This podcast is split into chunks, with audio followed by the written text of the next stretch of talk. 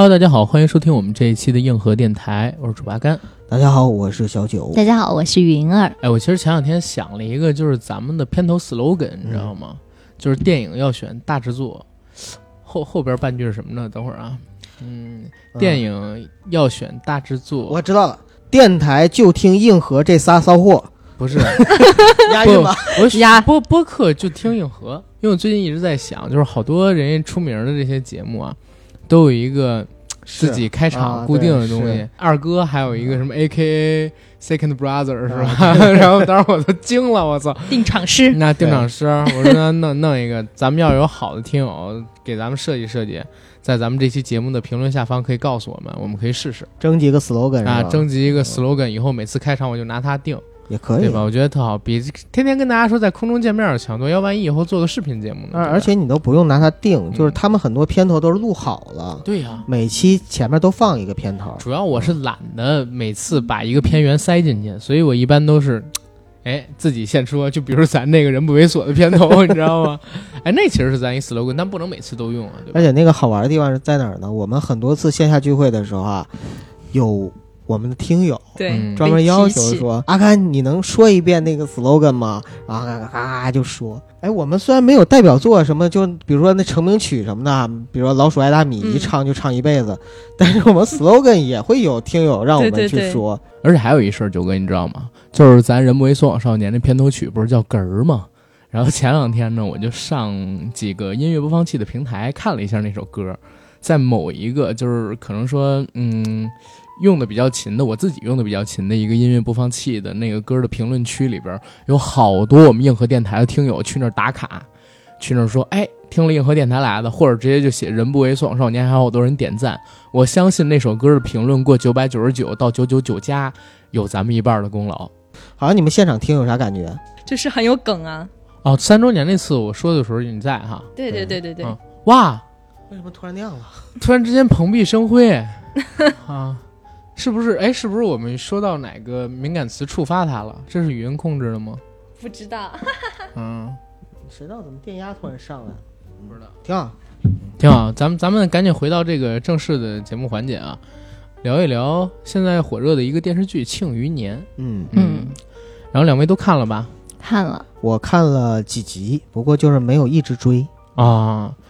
这个其实我们开始的时候，在节目录制之前已经沟通过了，因为九哥他是原著党，对，看这有点看不下去，哎，所以相当于他是追了几集。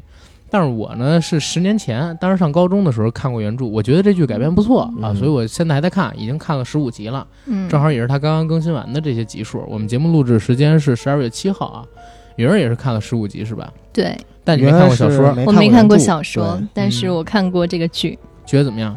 我挺喜欢的，少女心啊，跟我一样。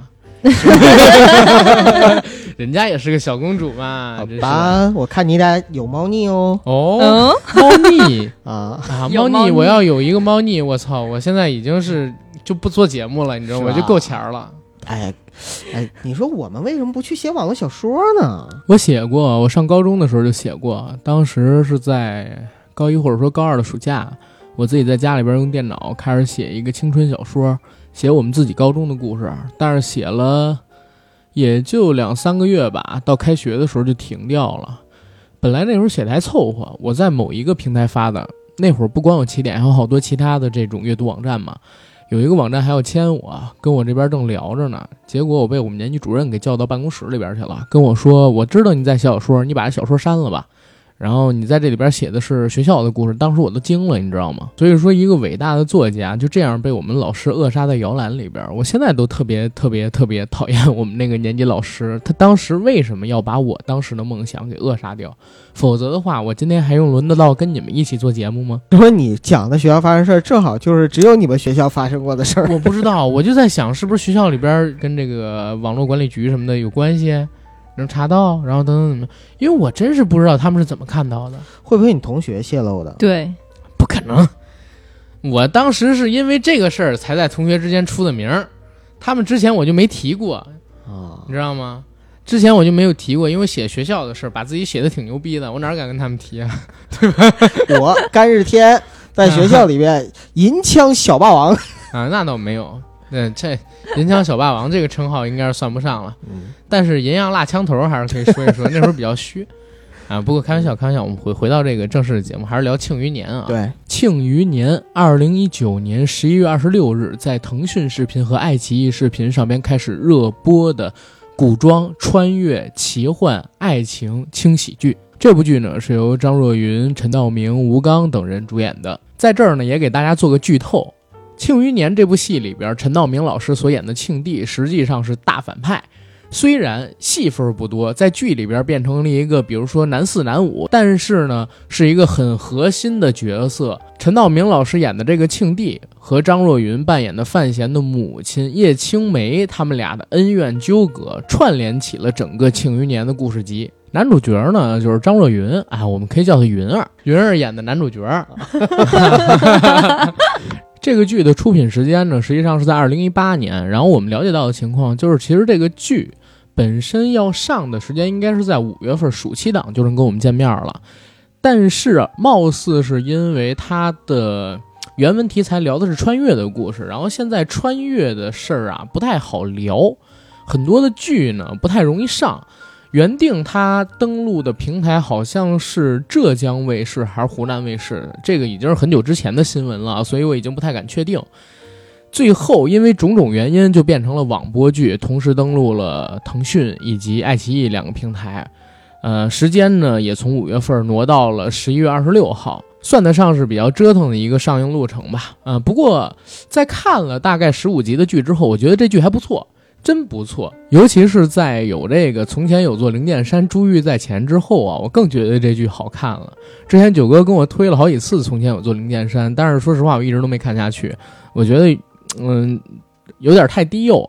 但是这部戏实际上，它很尊重原著，就是《庆余年》这个小说。《庆余年》的小说里边虽然有武功、有穿越、有幽默在，但其实它里边更有意思的是。猫腻，也就是作者一以贯之的那种权斗、权斗的风格以及智斗的风格。一个人如何在陌生的朝代、陌生的地理环境、位置、陌生的世代里边辗转周旋，用一夜浮萍争霸天地，其实靠的就是权谋。这是小说的核心。但是这部剧其实它抓住了一些原著的精髓。我不知道这么说会不会被喷啊？但是在我看了大概十五集之后，我还真是觉得，目前《庆余年》的小说如果改编成影视作品，它已经做到最优秀了，很难再找一个导演或者说再找一个团队能拍的比现在更好。最起码是在男生频道的穿越小说里边改编成的影视剧里，比较不错的一个水平了，真的是比较不错的一个水平，很中肯。就是这剧我看了的话，其实，在今年的剧的质量里边还是 OK 的，甚至我觉得能扔进前十吧。我自己看过的这个今年的剧里边能扔进前十。嗯，虽然我今年总共也没看过十部国产剧，但其实咱们今天聊剧还蛮多的。嗯，你像都挺好，都挺好。长安十二时辰、嗯小欢喜小欢喜咱没聊啊，是吗？啊，但是有听友让咱聊啊，是吧？啊，啊，对啊，所以聊了很多剧嘛。这聊两部加这第三部啊，不还有那个什么致命女人，然后啊全裸男那美剧了那美剧全裸监督什么的。对对对，那是美剧了。啊，美剧剧以后可以多做，对，嗯，多做，呃，因为它短，你知道吗？不用追那么久，是而且现在美剧特别舒服一点，在那儿啪一次给你扔个十集出来，多爽啊，对吧？不用尤其追奶飞的剧，嗯反倒是《庆余年》这种，它是每周一二三更新，然后每次更新也就两集，看着不爽。嗯，然后我最近这次看就是特地周一周二没看，攒到周三晚上一起看了的。嗯嗯，因为没拿出那么多时间呢，我还得追别的呢，比如综艺啊，比如别的。上次那《幸福三重奏》也更到第八集了，也得看。对，先说一下这个剧它本身的制作，导演呢叫做孙浩，我不知道大家有没有了解过这个导演。我之前看过他一部戏叫《寇老心儿》，啊，寇老西儿，寇老西儿是他导的，啊他。导的，葛优老师演的那个，里边也有陈道明。哇那时候瞿颖还是女神呢，童年神剧，你知道吗不啊对？那是一个非常好玩的喜那时候你还没出。生呢，生了生了，寇老师不是零二年吗？是吗？不是吧？啊，比那我怎么记还早啊？，对，那个时候我好像是，反正是上高中还是初中，肯定是中学时候看的。中学时候，那啊我就不知道了。嗯反正寇老心儿那个戏是我们小时候很好玩的一个戏，那是一个喜剧，葛优还演将军，还打仗，你知道吗？还陈陈道明也不像现在这样端着演将军不是将军，啊。葛优演的就是寇老星儿，那是宰相。哦，，对对对，怎么能是将军？那是大官儿大官但是陈道明也不像现在这么端着，在那部戏里边也是搞笑的。对。然后现在呢，就是我们看到这部《庆余年》，其实也是一部喜剧，里边有不少喜剧元素。对，《庆余年》呢，原著是他的同名小说，也叫《庆余年》，嗯是知名网络作家猫腻在零七年到零九年创作的一本穿越架空历史小说，嗯对吧？男主角呢叫做范闲，讲述的是一个现代人经历种种神缘巧合，穿越到了一个未知朝代、未知年代、未知历史背景的一个国家里的故事。他在这个国家里边搅动了血雨腥风，嗯、然后后边的事儿大家就自己看这个电视剧去吧。啊，其实一会儿也会该给剧透的给剧透，但基本情况就是这么样那个世界里没有那么多的唐诗宋词啊。嗯啊，没有那么多可以拿装李，白、白居易诗人这些对这些人写的词对啊，诗词。但是律角是一样的，对对吧？对就是音律韵脚什么的都是一样啊，的。文学，而且还都说方块字。用的也都是这个文言文毛笔，对，用毛笔，嗯然后写的那个也都是繁体字，嗯，对吧？爱是有心的，不要不要乱扯啊！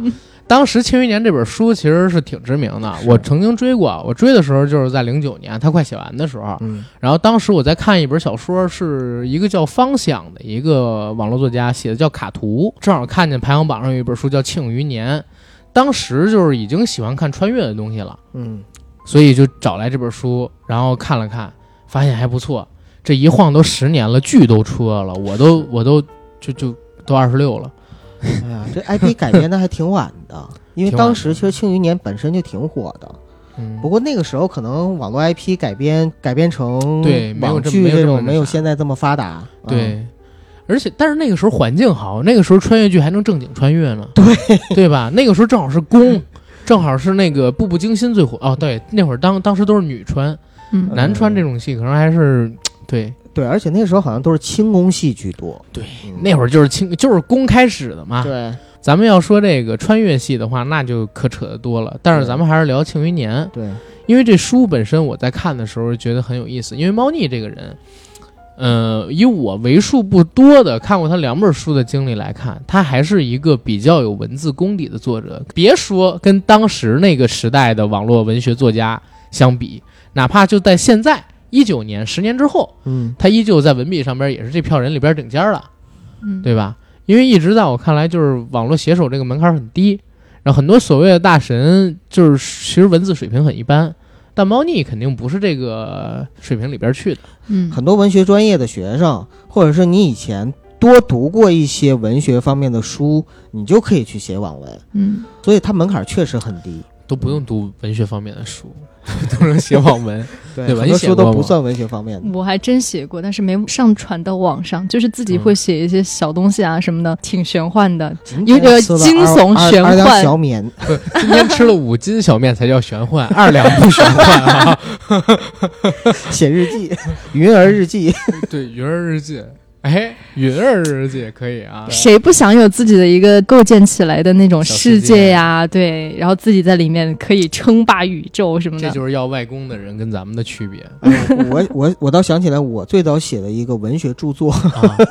就是在我的一个得到的呃同学小呃小学同学送的一个日记本儿，那种日记本儿你知你知道吗？就是以前那种特别有年代感，上面画着明星，然后呢 里硬壳的，完了外边有一个壳，壳上面还有个小，锁，对吧？我也买过，就是你们你们经买过吗？过买过还你们还买过？我靠！买过买过，然后呢，就是在里边呢，偷偷的晚上也是趴在被窝里边打着手电写，写什么呢？写我当时暗恋的学校里边的女生，自己班级暗恋的女生，因为我当时不止暗恋一个，我暗恋自己班级的，暗恋同年级的，暗恋学姐，然后本儿的页数不。够了是吧？对，然后就写就是说我跟他们之间的各种各样的干呃关系，关系嗯，小九起飞池中物，很单纯啊，很单纯啊，不是黄色。不是你，你懂这个梗啊？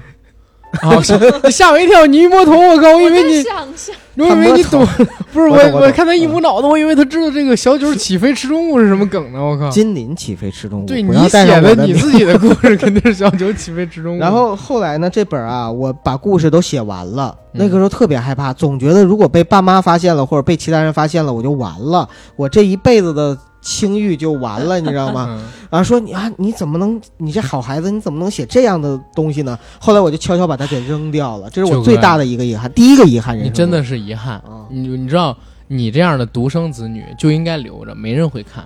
嗯，我跟你讲，我以前的日记本也是带锁的那种，被我姐偷偷看。那你那个钥匙为什么你姐有呢？因为我的性格你是知道的，我会忘了锁上，我会忘了锁上。但是有一天我我就感觉我姐对我笑，嗯，偷偷看我日记，之后我再也不写了，你知道吗？哦。然后都是老师让我们交的时候，在因为每周交一次，对，到周日那天，然后集中突击写编点儿。啊，编点然后发现哎，今天去滑雪了，好开心。哎呀，昨天滑雪滑伤了，今天跑步开心。少年人的沧桑嗯。就是从被别人偷看日记开始，对，发现这个世界不再真诚，哎慢慢的但是我发现一个就锁上了心扉。我发现一个嗯点，咱们现在聊的跟庆余年有什么关系？飞了 回到回到这个庆余年啊，啊！总之就是这个小说当时其实挺知名的，对，对吧？我看在百度百科上面还写，二零一七年的时候，网络小说文学 IP 价值排行榜，它排七十四名，嗯，对吧？实际上这个小说现在的话还是有很大的商业价值的，对，而且这剧。在它上线之前，还有上线第一二三天的时候，咱们好多群里，你不也在吗？你在五群跟八群是吧？对，好多班里边也有人在聊，说这个剧，哎，现在呢，啊、在上了，拍的还不错。阿甘小九，你们要不要聊一聊？然后如何如何的？我是真没想到，《庆余年》过去十年了，还会有人期待这个剧，而且这剧翻拍出来，拍的还可以。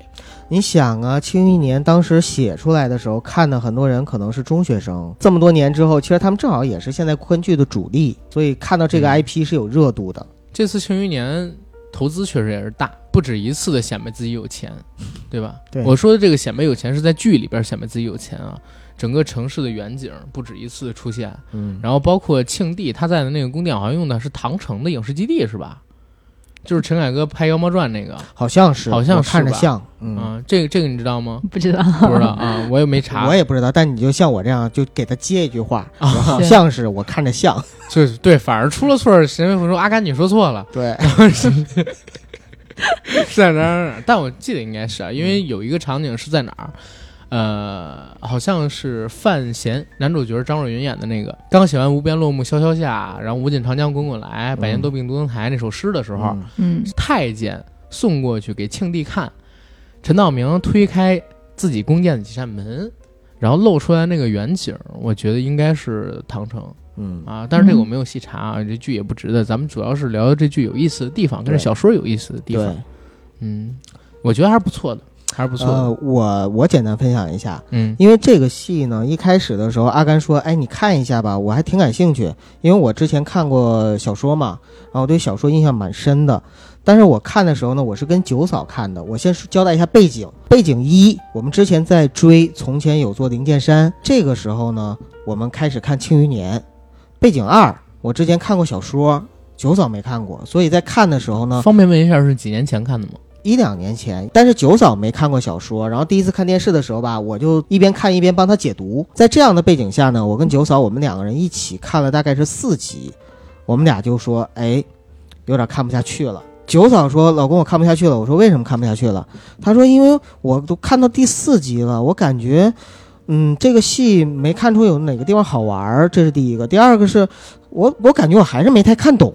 然后我就跟他解释，你觉得不太好玩，是因为你在看《从前有座灵剑山》，我也觉得《从前有座灵剑山》在搞笑上面，还有演员的夸张的戏谑表演上面，要比这个要更加的，呃，happy 活泼一点儿。张蓉蓉确实是因为《从前有座灵剑山》吸粉儿了，嗯，特别特别搞笑。然后九嫂呢比较吃徐凯的颜值，就是《从前有座灵剑山》里边演男主角王璐的那个，大家应该是知道啊，他是那个就是魏璎珞的那个小情人嘛。在这里边，就是《庆余年》里边，张若昀演的这个角色就是范闲，他的颜值没那么高。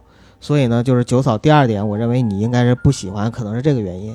第三个原因呢，其实也是我对这个剧看不下去的一个原因，就是出于一个原著党对于原著的一些忠实，它里边有一些，首先情节非常跳跃，就有一些在原著里边描写的比较详细或者解释很清楚的事儿，但是在这个里边啊，他一笔带过，然后呢有一些改进，而这些改进呢，我特别理解它是作为一个剧。就是为了剧情的紧凑、节奏的紧凑，所以他要进行一些修改。但是呢，他会对于没看过原著的一些人，尤其是智商不不太高的九嫂那种人，他可能会看的时候非常费劲，需要我在旁边解说，所以就看来看去就看不下去了。我对这个剧的感觉呢，就是演员的表演都非常好。我也有点看不下去的原因，就是因为我觉得跟原著的差距有点太大了。但是也说不定啊，因为等到灵剑山那个看完了之后，我要有时间，我没准还会捡起来继续往下看。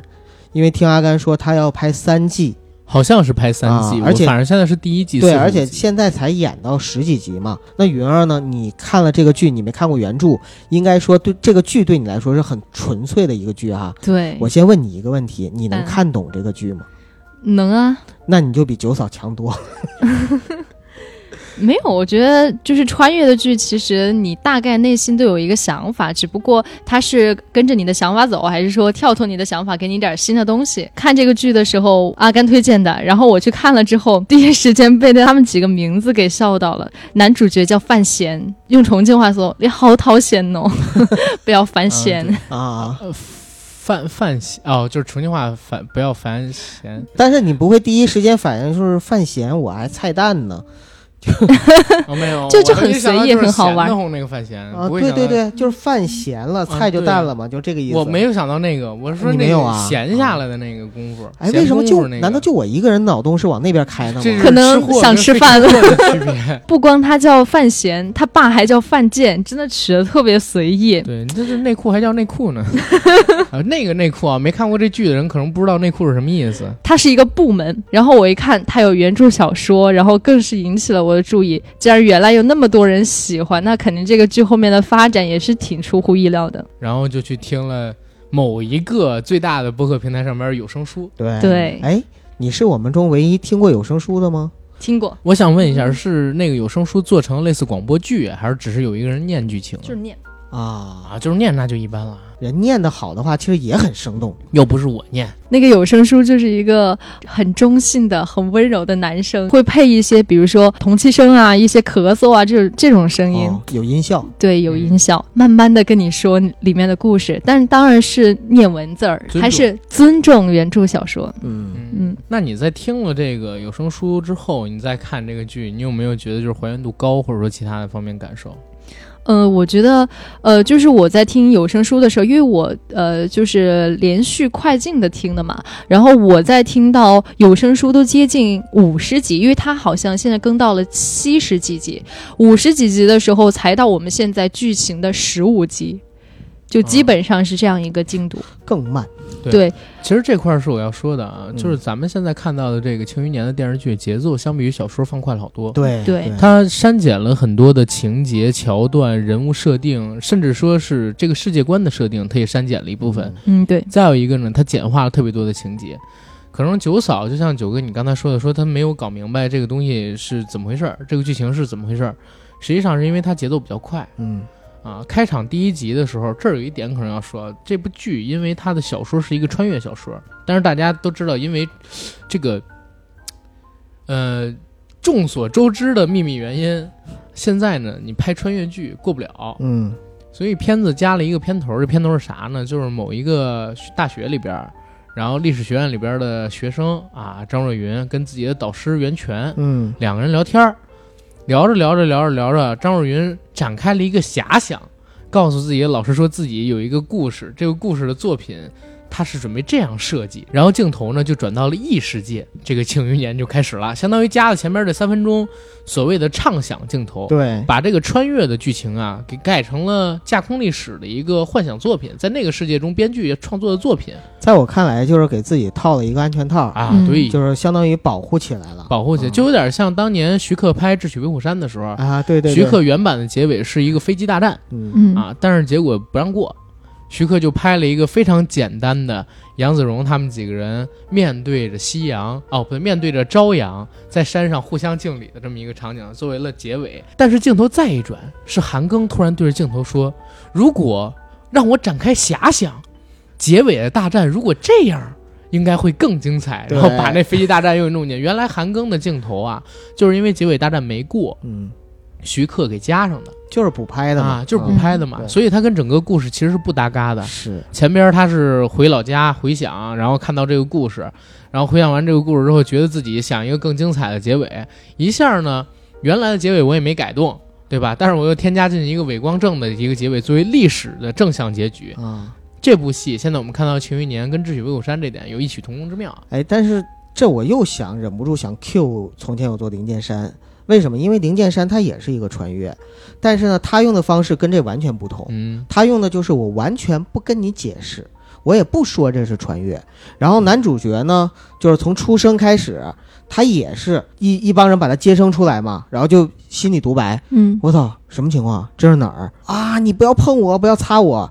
后边呢，他在剧情展开的过程中，他不断的说一些现代化，然后别人会问啊什么意思啊，他也不解释嗯啊，我也不说这是穿越，但是你们看的人，你们都知道这是穿越，嗯就是这是另外一种处理方法。但是这个不就就不合理吗？合理啊，就是我知道的，我知道这是穿越，然后但是你们审查的，你又不能逼我说我这是不是，穿我是说，如果说是啊完全不了解的观众，他在看到这个场景的时候，会造成逻辑上边一点混乱。其实还是应该给一个类似于，呃，要不然你是真穿越，要不然类似于这个《嗯庆余年》这样的一个头儿的，但是我就不喜欢，为什么？你会觉得就是受受到一点点改变，就是跪着跪着挣钱，我就是这种。那有什？么跪着挣钱的？我操！现在他这样给删掉了，前头开篇儿不也是等于跪着挣钱吗？嗯嗯，灵剑山那个我是没看下去，嗯所以就就那个我哎，还是说庆余年，咱们主要说庆余年，对，因为那个我也不太了解剧情。庆余年的话，我在看完了之后，我其实我有一个很明确的感受：第一，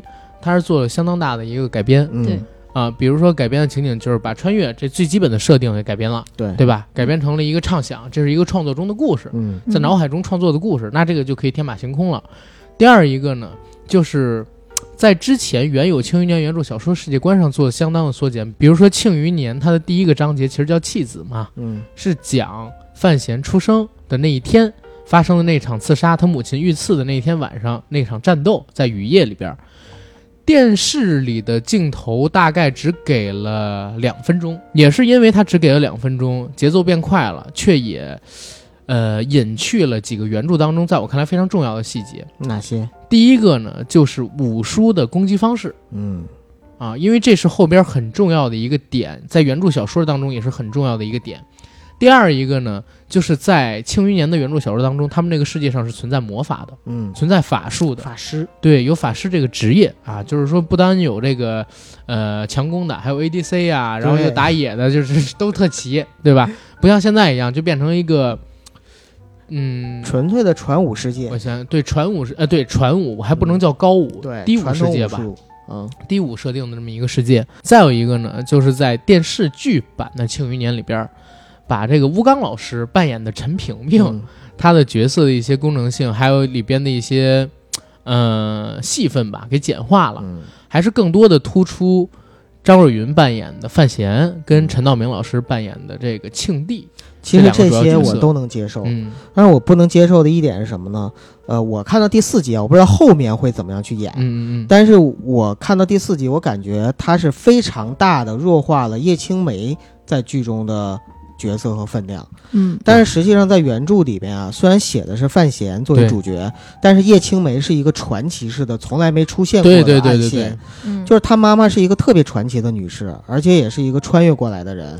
之前我跟阿甘讨论的时候，还曾经阿甘说说，其实叶青梅都可以单独为她写一个故事。其实我一直在想，就是嗯像《三体》那样，《三体》云天明的故事本来是原来大刘想要写的那个《三体续》嗯或者说其他里边就是云天明外传之类的故事嘛。对，结果就是横空杀出了一宝树，把这故事给写了。叶青梅，我想着猫腻也可能是想做成这个类似于《庆余年》的一个番外的一个小说，能新写，因为他在整部《庆余年》的小说里边，基本上没有出现叶青梅的正脸，嗯，正面出现的章节，然后本人的对话几乎没有出现。都是通过别人的回述了解到的这些呃历史情况，嗯。包括说听到的传说，看到他母亲留下来的遗物，对，去表述这个人他当年的生活有多经历。因为《庆余年》的小说当中写明了，叶青梅实际上和范闲一样，都是穿越者，对，而且他们来自同一个世界，甚至来自同一个世界的同一个年代，甚至两个人认识都不一定。因为叶青梅能够说出毛网选，对网络网络流行语啊，能说网络流行语，然后有电脑，那个电脑正好范闲还会用，嗯，对吧？所以其实他们两个人来的那个年代应该是一样的，甚至世界也是一样的。对，对，但是叶青梅在小说里边很重要的点是什么呢？非常重要重要的就是他带来了几样东西，所以他对小说的影响是横贯始终的。嗯而且因为在小说当中，他帮助庆帝，就是现在陈道明扮演的这个角色，建立了他们现在的国家对，啊。然后在现在这个国家建立的过程当中呢，利用自己在异世界领先于这个世界的化学知识、生物知识、物物理理知识、军事知识，还有嗯经济知识、文化知识嗯，帮助庆国呀建造了内库这个部门。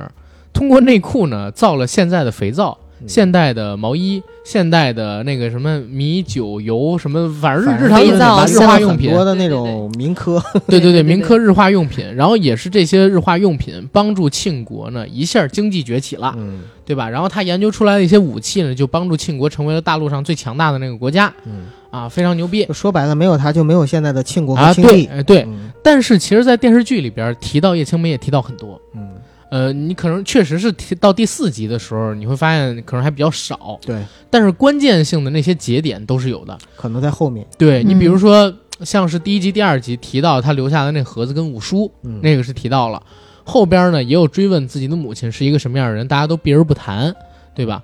然后，但是关键的那个节点，在我认为就是小说里边非常重要、非常非常非常重要的那一点，就是范闲第一次到他母亲叶青梅当时协助庆帝建的那个叫做监察院，其实就是谐音的检察院嘛，嗯。对吧？到监察院的时候，发现门口上那个石碑，对，那个东西是留下来的，嗯。因为石碑上边其实写了几句话，嗯，这几句话呢，是想要告诫众人，或者说建明这个监察院是干什么用的。嗯。大概其的意思就是，人生而平等，每个人都要为自己的意志、民主、自由、权利而奋斗，啊，不应该认为血脉、社会阶层而有高低贵贱之分。天子犯法与庶民同罪，大概其就这意思啊。嗯你说的有点儿就是太超纲，呃，无无所谓，反正就是啊大概这意思。对因为我十年前看的啊，确实记不太清。只不过前两天因为电视剧又演到这段我想，但是呢，庆帝在叶青梅去世之后，相当于把后边那俩给刮了。把后边那两句话给刮了，那两句话好像就是，呃，天子跟庶民其实涉及到王没什么区别，对，权了嘛涉及到王权了。呃，这段儿其实他是留着的。嗯范闲也是看到这些话之后，对自己的母亲有了一个比较直观印象，这个核心的故事点是留住的。你知道，就是叶青梅在整个的戏里边，她非常重要的一个功能是什么呢？就是范闲到了这个世界上所遭遇的一切，其实都是因为之前叶青梅留下来的别人对他的爱，或者恨尊敬，或者恨。嗯，还记得。其实恨好像还还好，更多的因为恨他的人，他的仇人全被杀光了。对。对，啊，剩下的庆帝什么的对，就就是一个庆帝，然后陈萍萍，还有五竹，还有范范啥？范建。啊还有范建，呃，就是这些人，这些人之所以对范闲有现在的一切，那都是因为他们当年是爱叶青梅的，嗯，对。所以说这个是一个根儿啊。这个根儿不能丢，所以说在这个戏里边有这个根儿，他才能够继续把故事合理的舒舒展下去。对，嗯实际上这个故事的前情可以跟大家先辟一下，算是剧透了啊。如果不想听的可以关掉，等几个月这电视剧播完了，你们再过来听。估计大家应该早就知道这故事了。嗯，有人知道，有人不知道，你知道吗？那我不知道，啊哎我，不知道。啊，咱们剧透给剧透给云云儿吧。嗯，我是第一个被剧透的人。对不对？之前我就想剧透给云儿，云儿疯狂跟我说 no no No 我不要，哎，真是我我不听我不们认识云儿之后啊，不是阿甘认识云儿之后，云儿说的最多的就是不要阿甘，不要不要阿甘，不要。九哥你有点过分老，九剧透是哥我不要，我不要，九哥我不要。这嗯，那个说什么？剧透剧透啊，刚才说不是剧透嘛，嗯我们来真的好好透一透。你比如说这个叶青美的故事，它其实非常重要，重要是在哪儿？它贯穿了整个全剧，而且对全剧的这个故事脉络有一个特别特别重要的奠定作用。他是范闲之前的上一个穿越者，来到了这个大陆之后，建立了庆国，协助这个庆帝登基，嗯，对吧？他用自己的那种超于现在世代的武器，比如说重狙，啊干掉了几个庆帝的对手，对啊，竞争对手，协助庆帝登基的，然后用自己的知识建立了这个庆国嘛，嗯对吧？使庆国强盛，又建立了监察院，相当于就是高度集权的这么一个执行部门，比锦衣卫要强多了。在这个时代里边，他也因为自己超长的这么一个才能吧，得罪了很多人。其实得罪最深的人是谁呢？就是庆帝。功高盖主，对，嗯。庆帝虽然爱他，但是庆帝更爱王权，嗯，更爱权力，更爱自己的王位。江山，对对对，然后叶青梅呢也比较作死，历史上经常会有这样的儒家大家啊，或者说什么大师，在这个皇帝没起事儿之前跟着他，然后开始混，啊，皇帝起来之后，干最蠢的事儿了，就是让皇帝交出权力嗯。啊，比如还政于民，是吧？嗯？如何如何？最聪明的就是类似刘伯温这种啊，人家是聪明人，很多像我说的刚才走的那条路，让皇帝交权的都被皇帝弄死了。对，叶青梅其实也有这样的一个呃趋势吧，因为你看监察院它上面写的那些东西，他是个理想主义者，对理想主义者，就有点要献皇权的意思，甚至说要改制成呃最最少是君主立宪，就是他想把这个国家变成民主的法治社会，对，但是想变成现在的中国，对那个那个时代肯定是不行的，对嗯，那个时代还是终身制呢，对。然后现在他他想做成现在这种法治的民主的中国，肯定是不可能。嗯。对吧？然后我们接着接着来说这个故事，在有这样的情景之后，嗯，严肃点，严肃点，在有这样的一个想法之后，相当于庆帝就使了个计谋，然后找了一个所有人都不在京都的时候，把叶青梅怀着孕的叶青梅留在了京都，然后挑动在他们崛起的过程中得罪的那些势力，对叶青梅进行暗杀，所以叶青梅最后就死了，啊，只剩下一个襁褓当中的孩子，就是范闲。这范闲呢是庆帝的孩子，但是呢，因为跟叶青梅的关系没公开，庆帝相当于坐收渔翁之利，又除掉了叶青梅，啊，又没给自己留下画饼，而且呢，还顺理成章的找到了借口。去灭掉那几个保守派的势力，跟他敌对的那些家族，对吧？所以相当于九哥刚才说他的仇人都没了，就对啊，庆帝全都给弄死，最后只剩下庆帝了嘛，对吧？现在的电视剧相比于小说，我做的一个相当大的一个改编，而且这个改编相对而言比较合理的，我我真是觉得现在豆瓣上边这个八分儿水平是差不多的，嗯，嗯、哪怕到结尾的时候往下降，基本上七点六、七点七也是可期就只要它不烂尾，啊，只要不烂尾。但是因为它这故故事也拍不完啊，对，所以你就很难说烂尾呢，因为现在刚第一季。有人有什么想法吗？你看这剧也看了十五集，就是一开始我在看这个剧的时候就被范闲带入了，然后我就一直跟着范闲，我都在想，我作为一个二十多岁的人穿越过去，或者三十岁即将病死的人，有再一次重获新生的这样一个机会，然后还是到了古代，我和他想的一样，就是去创造什么肥皂、香皂，把现代的这些东西带入古代。吗？我知道一点儿啊，什么沙子变成玻璃啊，这我觉得些。如果是小学生吧，穿越回去啊会会的更多，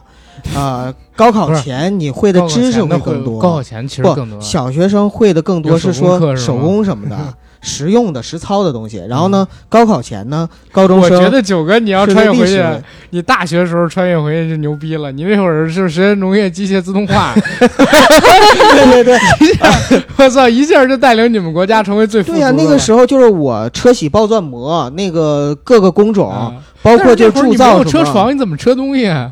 你可以先铸造啊，通过铸造会吗？先冶炼。我会，那个时候我都会，但是现在全还给老师了。啊但是反而是像我这个年纪穿越回去，我觉得好像除了喝酒啊、划个酒定什么的，我就不会什么了。你要现在穿越回去，你的酒量比那会儿绝大多数人都高。那边喝那时候喝的是米酒啊，啊，嗯对，黄没有酒对对对，嗯，要是云儿你穿越回去，我想想，教教他们怎么说普通话。哎，怎么穿越回去你都知道的比他们多吧？你总能在里面找到一个舒适然后又好的工作。嗯，乞丐？当真有是当。乞丐也要当丐丐帮帮主的那种啊！对那个时代可能没有丐帮。哎你我创立对呀、我创立丐帮啊，就相当于我来到一个地方，我说这个东西是什么，它就是什么。我看那儿有没有牛栏山，我先给占领了，对吧？做二锅头哈，然后做二锅头，哎，牛栏山上养一群牛，尿出来的尿就是二锅头。啊，你们喝的全是发酵酒，我给你们做点蒸馏酒，对，给你们做点蒸馏酒，酒给你太脏了啊！哪儿脏了？我我哪儿脏了？我我说牛撒尿你就搞蒸馏，你真讨厌！我你靠！呃，太脏了接着说，接着说，不要理我们俩。不这样，沃尔玛怎么办啊？沃尔玛啊，就是养几头马，就沃尔玛。接着说，着接着讲，接着讲鱼儿。哎，我发现插鱼儿太好玩了。你接着来，接着来讲。范闲和他其中一个老师费介见面的时候就很聪明，对，那个场景神还原小说当中的剧情。对，范闲在见到他的老师费介的时候，感觉这个地方肯定来路很深，就说：“你终于来了，你是我爸爸，不然掉以轻心。来一便宜儿子。小说里边这会儿其实是有心理描写的。”啊对，，小说里边是这个范闲虽然只有四岁，但他心智是一个成年人。嗯，大晚上看一黑衣人，然后来势汹汹，一脸络腮胡子，你也知道道哥长那样嘛，你也已经过了事业的上升期了。然后关键他的小肚子太太呃是太醒目，你知道吗？来这儿找这孩子，这孩子也是害怕的，他就想自己怎么样才能逃脱这个魔爪，是吧？怎么才能击败？所以当时就说你刚才那个台词，啊，上次这样的还是韦小宝。说说你终于来了，然后什么？呃，你终于来了。他说：“你知道我是谁呀？你是我爸爸呀，你是我爹呀。对我当时为那时候应该冲我说，我就不知道，所以我冲着云儿我说。特地问的，因为我不是你以为我不知道？哎，云儿，嗯对他刚才说的什么台词啊？对着我说云儿。哎你们好坏啊！真真讲真讲啊！对我以为有新的剧情要加入，结果只是让费介掉以轻心，啪一摆出来就敲过去了。范闲就是得了重症肌无力，就是一个很重的病穿越过来的。嗯然后我就在想，他其实，在死的途中肯定会想，来到这个地方总得有一个目的，对吧？后来有人说，有一个红铠甲的骑兵会来到我们儋州，当时他就一直在那儿等啊等啊，从小时候等到长大。然后小时候就有人问他，哎，范闲，你为什么在这里等啊？你等谁呀、我说等一个红甲骑士。过了很久，然后又来问范闲，你等谁呀、等那个红甲骑士。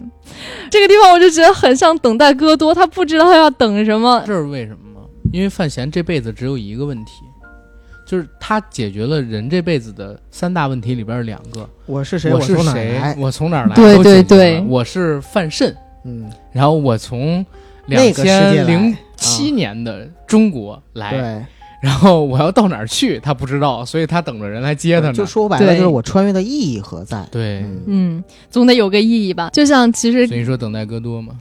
嗯，对，中途那个五竹书，其中有一个片段就是突然哎脖子动了一下，像一个机器人一样，我当时就起了疑心，我就在想，这会不会是外部世界创作的一个像人死之后给你一个归宿嘛，就是让你再体验一遍你的生活，你会怎么选择？去了一个虚拟空间。那脑洞也挺大。对。但是你这个脑洞就是就是这这跟跟这个剧完全没关系。对对对对对，那是因为我现在是看剧嘛，既然这个对没有看小说，对这其实就是我能想到的可能性，我觉得也还不错。这样挺好，挺好没有像我这种就是对被污染了，也不能叫污染啊，就反正是带着先先入为主的观念，对所以呢，在看的时候就就可能没有像你那么纯粹的去享受这个剧了。嗯，我虽然是十年前看的小说，但是有一些情节我记得挺清楚的，嗯所以这个我我我在看剧的时候，我其实挺不爽他的一些改编。嗯，你比如说后边儿可能现在就要跟大家提到一个重要剧透，就是那盒子里边是什么，然后那盒子是啥，五竹叔是啥？对，五竹叔实际上是个机器人，嗯对吧？在小说的那个第一章的章节里边，有五竹叔拿着他那个黑色的铁签子，然后打人的那么一个镜头，他表现出来的武力值非常的高，嗯。完全做出不是人类能做出的极限动作，嗯。而且他是以计算算力比较强，对。算这个敌人的刀剑，甚至是内力的落脚点、着力点在哪儿，然后提前躲开。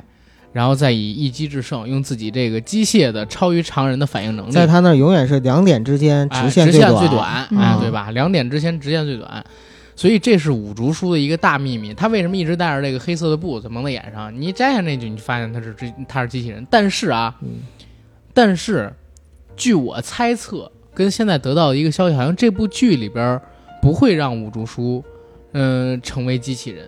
这块儿好像是进行了改编，哇，那这个改动就大了。而且在原著小说当中，就现在剧里边出现这个打不开的箱子，实际上它是一个带着电脑的一个保险箱，可以叫做保险箱。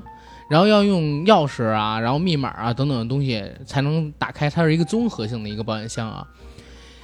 当你打开这个箱子之后，你会发现里边有什么呢？有一个三段式的狙击枪，嗯，然后这个狙击枪可以在一公里以外的地方杀人于无形，绝不是现在这部剧里边展现出的那些武学高手可以控制的。所以当时叶青梅为什么那么牛逼，就是因为他用这个狙击枪干死了好多人。但是现在我看到已经知道的消息，就是这个狙击枪呢也被改了，在电视剧里改成了重弩，对吧？改成了弩箭，那那这完全就两回事儿。还是冷兵器了，对，就还是冷兵器，啊就是你这都改冷兵器了，所以五竹叔这个传言，我就感觉可能会成真啊。嗯但是他在那个剧情里面还是歪了脖子，还是体现出那种机器人的一面了呀。那不知道啊，嗯，可能说是就在练 popping 吧。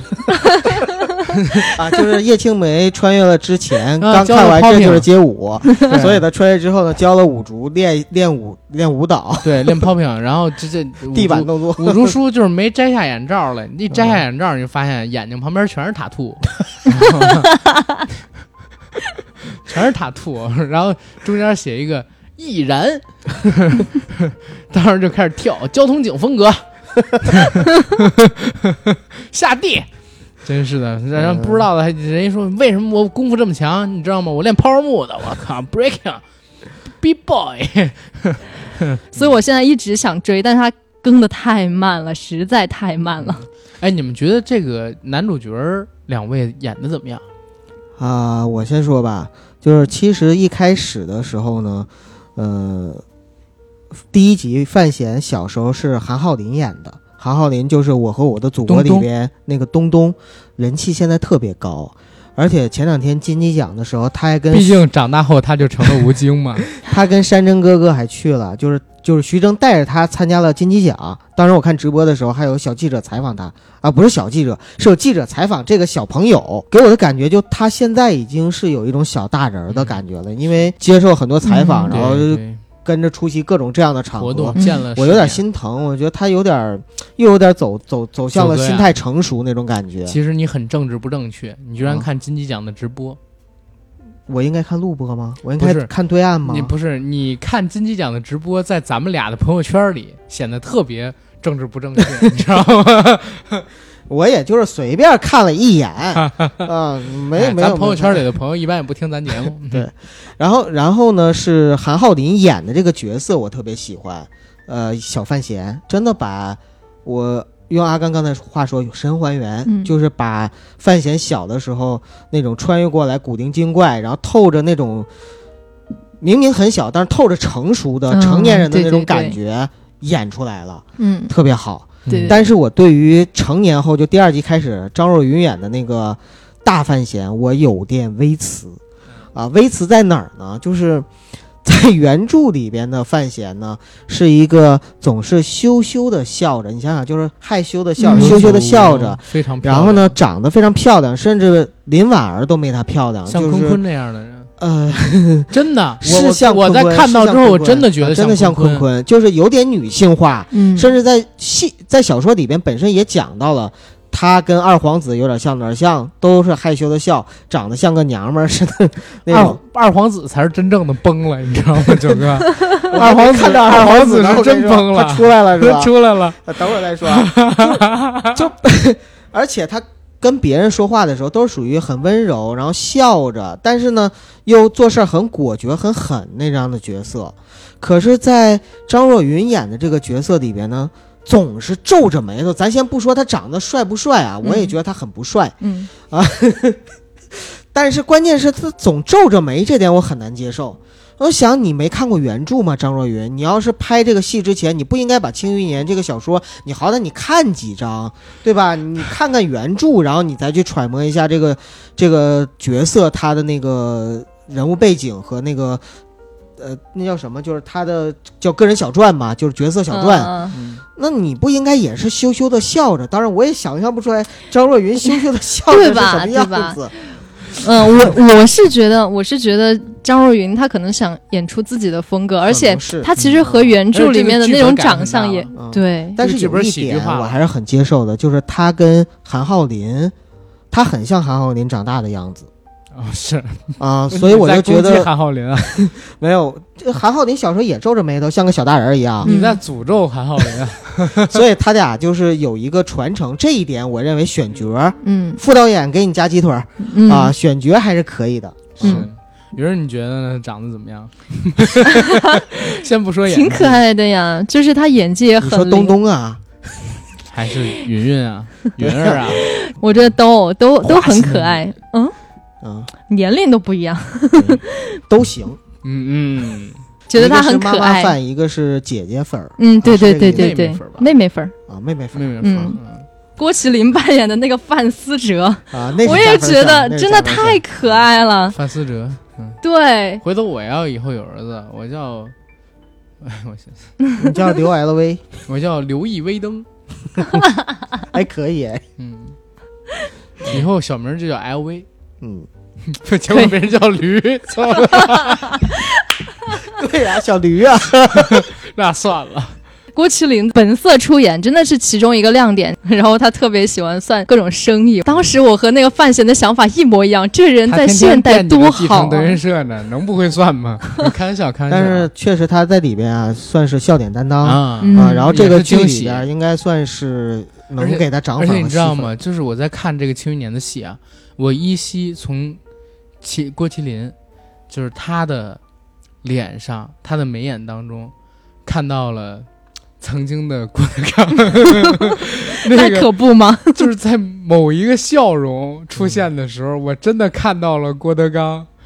首先，他们俩肯定是亲生的，这跟于谦儿没关系，我已经确认了，这是第一件事。第二件事，我也为大林，就是十年之后他的长相很堪忧，你知道吗？哎，其实他已经很励志了。小时候那么胖，他能够自律减肥成这样子，已经很好了。嗯我也在励志啊！哥、嗯，哎，哎呦，可以的，阿甘，我插一句啊，嗯我昨天看抖音刷到了陈佩斯老师，啊哈，然后他跟他儿子录抖音，我看到他儿子除了有一头茂密的秀发以外，确实跟陈佩斯老师长得特别像，没有是真发啊，啊，哎特别像他他们。家遗传基因特强，陈强跟陈佩斯也特像。但是有一点，嗯，就是陈佩斯说说你跟我有哪儿不一样啊？然后他儿子说一撸头发，但是我比你帅呀、但是我真没觉得他比他他老子帅，你知道吗？当儿子的好像都觉得自己比老子帅，可能老子自己都这么觉得。嗯嗯，嗯，所以我没有你帅。我其实真没有我爸帅啊、我爸是我特别羡慕我就不接，我特别羡慕，因为我爸是络腮胡子，然后小的时候那个照片，年轻时候照片，我们看、嗯。他们都说是一个帅哥，嗯。他们就说我就长得像我妈，因为我妈长得不好看。哎，没事，比而不说母丑。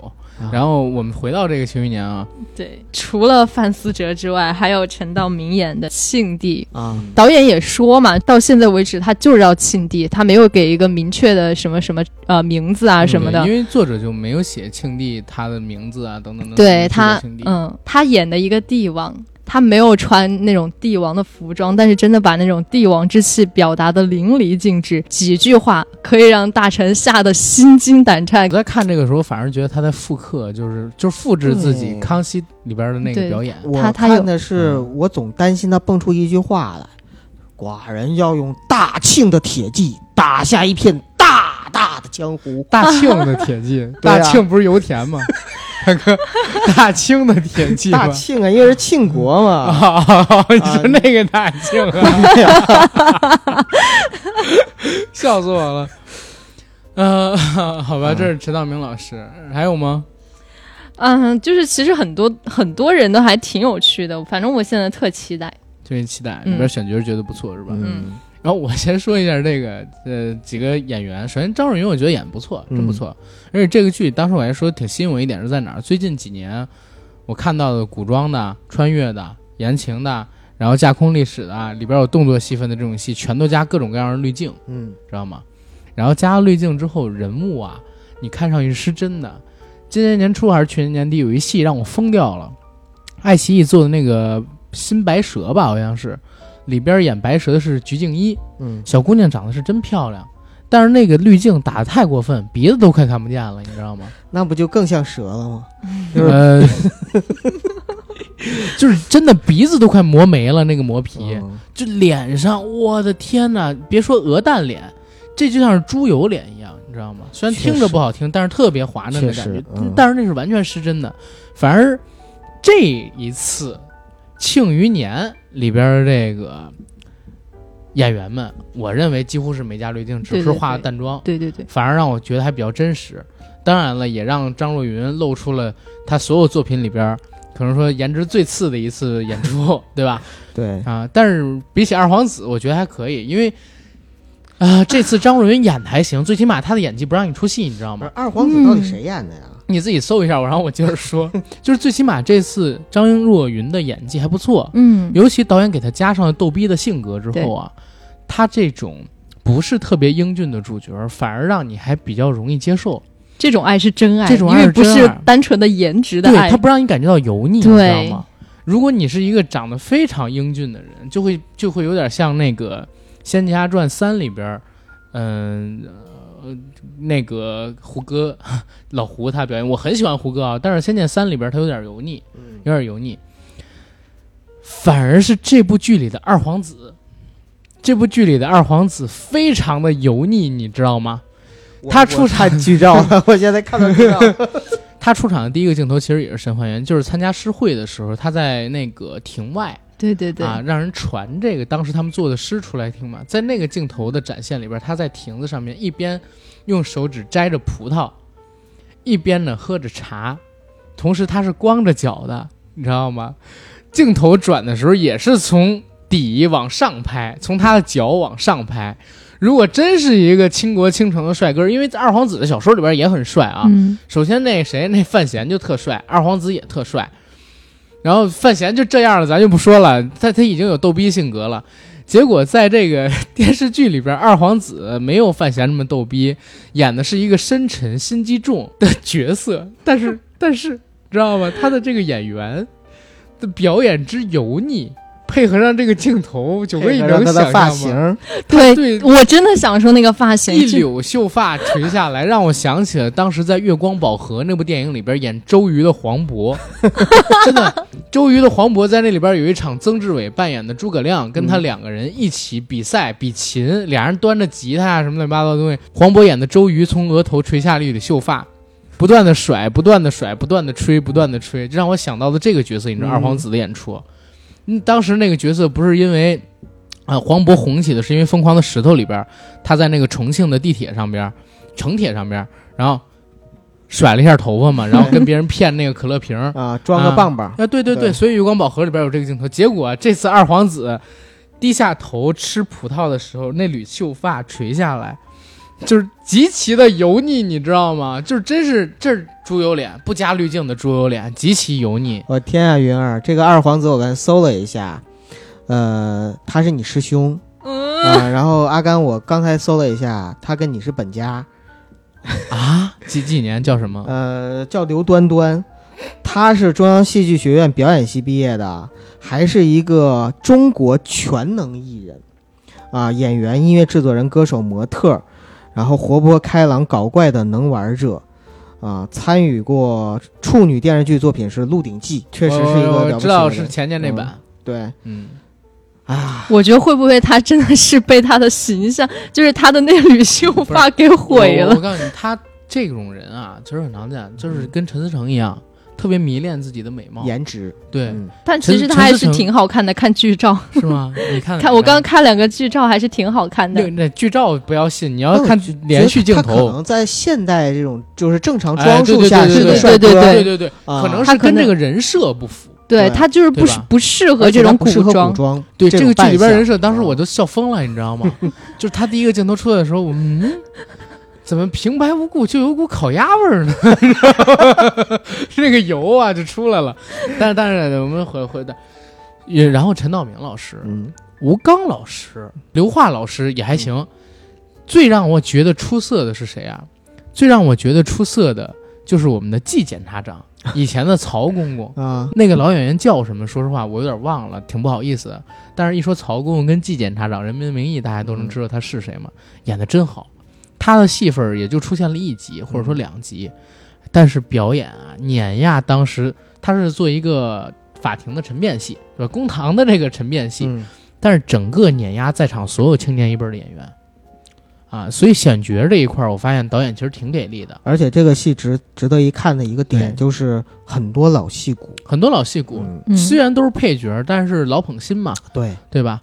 而且我看这个戏，它制作确实花钱花的地方了。我刚才最开始的时候就说了布景儿、选景儿，然后你再看这个戏里边请到的这些演员，片酬可都不低啊。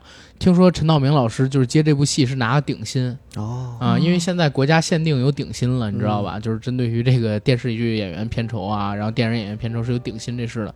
陈道明老师拿顶薪演的庆帝，而且戏份儿说实话真的不多，是个配角。对，而且就每集出现这么件，它的他的功能性让我想到了这个，嗯、远大前程里边的这个倪大红，嗯或者说 那个都挺好里边的苏大强，嗯嗯戏份呢基本都是在屋里啊，平时工作就是躺着，然后用来说说话，然后就把钱给挣了，对知道吗？站着挣钱不牛逼，跪着挣钱不牛逼，躺着挣钱才牛逼。有不少的戏，陈老师都是躺着，然后说几句话，怒两下，钱就挣到了。对，这确实是挺厉害的。但是这剧还是好，好是好在哪儿？就像我刚才说的，首先人家制作上面下功夫了，演员请对了。虽然我们刚才说了很多跟这个小说不太一样的地方，但是其实每一集里边，我其实都发现了一些跟小说《神还原》的点，嗯对吧？包括在参加诗会的时候，在小说的那个呃文章里边是写，虽然诗写的很好，但是范闲那字儿写的很烂。对，然后七扭八歪的，在这一次电视剧里边也把它完整的表现出来了。呃，范闲字儿也不是七扭八歪，特别烂，但是呢，嗯，跟当时代的人比起来的话，没那么好，没他妹妹写得好。学，对，所以就是一般都是他说，让范若若抄。对嗯，让别人写。啊。然后在这部戏里边，其实有一个非常大的亮点，就是嗯，我的李沁，嗯 你的李沁啊。啊，啊，就是我的我的田小娥，我的薛宝钗嗯，啊，在在里边出演了这个鸡腿婉儿姑姑娘对对婉儿。然后哎，婉儿不是九爷的姑娘吗？对，对然后九嫂就说，哎，就跟我名一样。啊，九嫂外号叫婉儿，九哥这么叫。我是非常喜欢这个小李同学的。小李同学曾经在我小的时候演过《红楼梦》嗯，啊，虽然那版《红楼梦》我我喜欢的这个程度比不上八零年代那版，但是里边那些女演员我都很喜欢，对吧？漂啊除，了刘姥姥跟那个老太太，有着一颗宝玉的心呃啊，呃贾贾琏儿行，贾琏儿行，哎 不敢不敢自己声称自己宝玉，宝玉最后还出家了嘛，对吧？我有宝 贾琏儿就行，贾琏儿就行。嗯然后后来又演了这个，我一七年我觉得最好的国剧就是《白鹿原》嗯啊，一七年国剧第一应该是《没跑》，我自己最喜欢的，里边的田小娥演的也特别好。嗯然后今年在中国机长里边，她跟张天爱其实是两种完全不同的女生的风格。嗯张天爱是属于非常明艳的那种，但是我在看中国机长那戏的时候，我所有的目光都集中在小李同学身上，就几乎没看天爱。啊，天爱长得其实比她漂亮，但是呢，没她有味道，没她温婉，嗯，对吧？然后在这戏里边，这戏里边可能真的是打光啊、滤镜的问题，把那个我们的小欣欣拍丑了。但是呢，但是哎，反正我觉得还是很动人啊，演员演得好啊，演得好，为这个角色动心了，不是为这个演员本身动心了。明白。其实李沁本身应该算是一个比较有灵气的演员了。然后阿甘一直也很喜欢他，所以在这个戏里边关注的他就关注的特别多。嗯，雨儿，你有没有关注的女演员啊？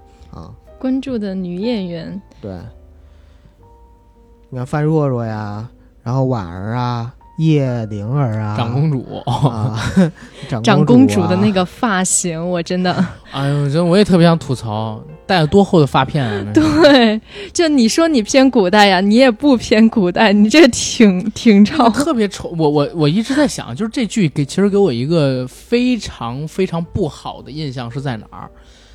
男主角嗯，或者说男演员们，他们的发型都还 OK 除了二皇子，啊，对，除了对除了二皇子，女演员都特别明显的戴了发套。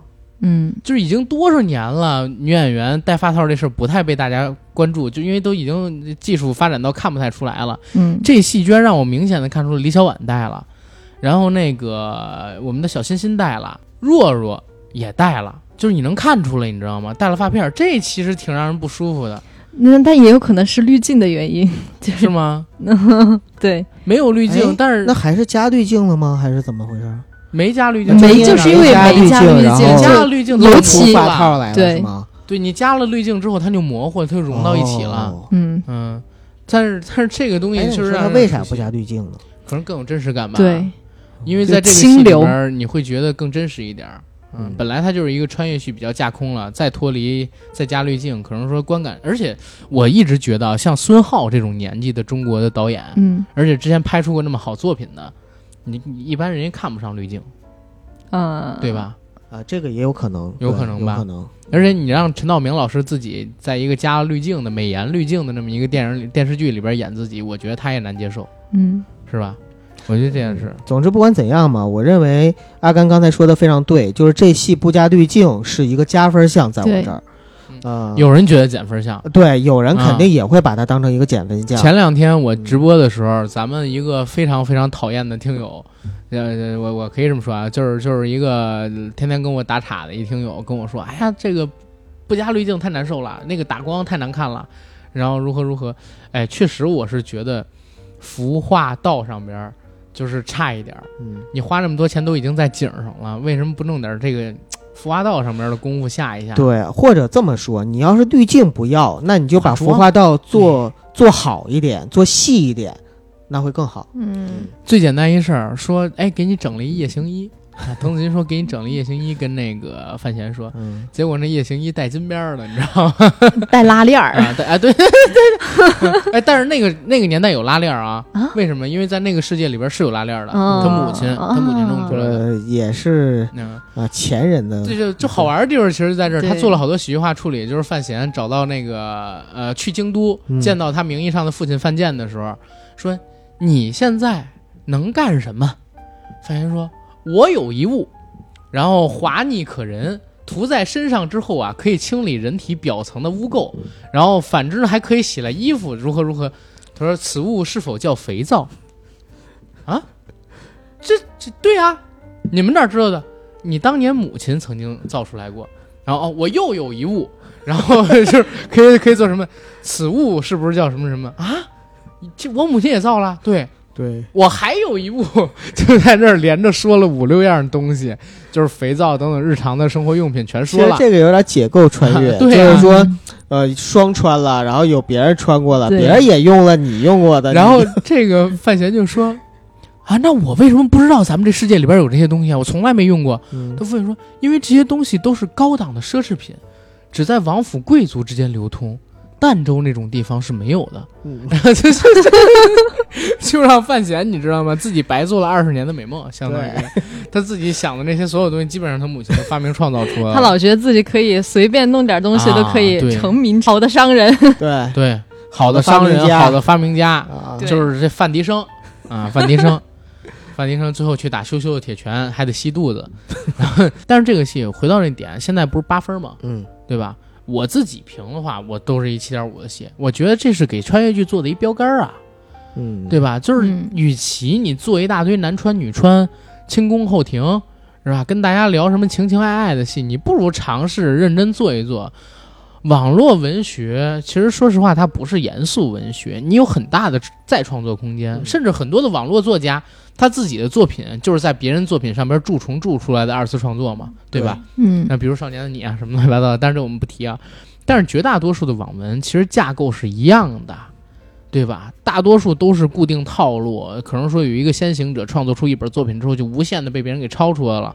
或者说，其实网文最大价值一个是 IP，嗯，呃，因为它有很多的受众；第二个呢、嗯是脑洞和设定。对，还有就是流水线的这种出产方式。啊，你把这两个东西改编全要过来之后啊，然后你自己再进行改编，把它变得更加的合理化，或者说有自己的想法在里边，无可厚非。嗯，对，所以就说嘛，他给这个后来的这些穿越剧，我觉得提到了一个标杆性的作用。后边剧也可以这么拍啊。现在你看有几个原著党骂这个片子的，其实没有几个，我是不喜欢，啊但我也骂。但也不会骂，啊你觉得他也是认真在做的，对，对吧？最起码他是用了心的，而且有一些地方的改编很合理，而且有一些地方它是相当于还原很真实的，不像前两年出的一本书改编电视剧叫《莽荒纪》，你们看过吗？就刘恺威演的那个东西。《莽荒纪》是我上学的时候追的一个作家，叫我吃番茄，我爱西红柿吧。我吃西红柿，啊，我吃西红吃西红柿，咱对对对，咱俩都没说对。我爱西红柿可还行。然后他写的一个书，我还看过。然后那本书呢，它是一个架空历史、嗯异世界，然后当然也是穿越，修仙，他是修呃真，不是修不是真修仙吧？不是嗯，那本书到最后就到已经到宇宙上面去了，你知道吗？而且还是跨维度的宇宙，等等等等。那那个作者反正到最后写的越来越疯，越来越颠，很越来越没谱，多都是这样，你知道网络？小说最后都飞的不行了。嗯他那个作者就是先练肉体，肉体先举起一万斤的东西来，然后就可以练那个真元了，练气了，然后练气又练到怎么怎么样，反正就大概其那套路，每本书都一样。唯一不同的地方就是《莽荒纪》改成了电视剧，就是王鸥跟那个刘恺威看剧本那那部戏，嗯，就是这部，然后改的跟狗屎一样，你知道吗？他完全跳出了那个小说，一点设定都没损，就是人物名字是在一起的。那你买这个就是买 IP 呗，结果我操，被人骂到不行，收视率低的可怜，狗。改的特别狗。嗯，因为《莽荒纪》小说在我看来就是不可能改成电视剧的那么一个作品，因为在小说第一卷，那小说分十几卷，基本上从第八卷开始就已经到了另外的维度的宇宙了，就是说世界间有好多宇宙的泡泡，嗯不是有好多泡泡，每个泡泡就是一宇宙，他们已经跳出就是各种泡泡了。到第八卷、第九卷的时候，所以它每一卷那个设定都强的让人发指，你知道吗？就是比美漫还夸张。电视剧不可能拍出那么强大的怪兽，那么高的武力值，对吧？你反而改编个动画还可以呃，就有动画，嗯动画评分还挺高。电视剧就因为这个出现的那些所谓的莽荒怪兽啊、远古巨兽啊之类的东西，特别不为人认可，被喷到，被喷到怎么说？喷到跟狗屎一样吧。嗯就是这部剧其实是做了一个很好的正面的例子，就是其实网剧也可以拍的不错，对对吧？网络文学小说改过的作品，我们也能拍的 OK，哎，找一个好一点的导演，然后请一些好的演员，嗯再拿编剧把这个剧本修一修，改造成过审，对 对吧？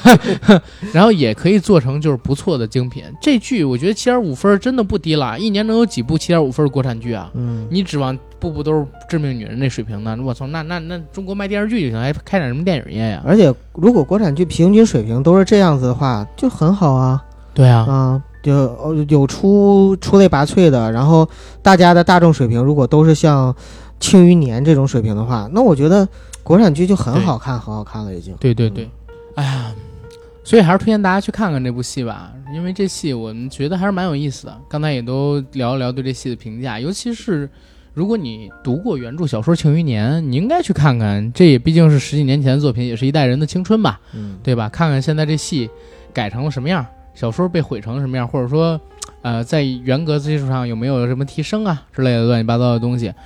希望大家能从这部剧里边找到一些欢乐，因为这毕竟是个喜剧，给我们无谓的生活带来点调剂对，啊。当然，如果你看完了还是剧荒，可以看看就是从前有座灵剑山，嗯对？吧？然后你比比较一下，，啊对，对对，比较一下。然后这两部剧反正都是喜剧，也都是好玩的，能帮你减轻一些压力。年底了，该放松放松了，是不是？对自己好一点，啊对自己好一点。没准哪天就说走就走了。一生命中的希望和意外，不知道谁先来，对是吧？嗯机会和意外不知道哪不是，是来。明天和意外，啊，不知道明谁先来天和意外不知道谁啊先来啊，就是希望明天先来，好吧？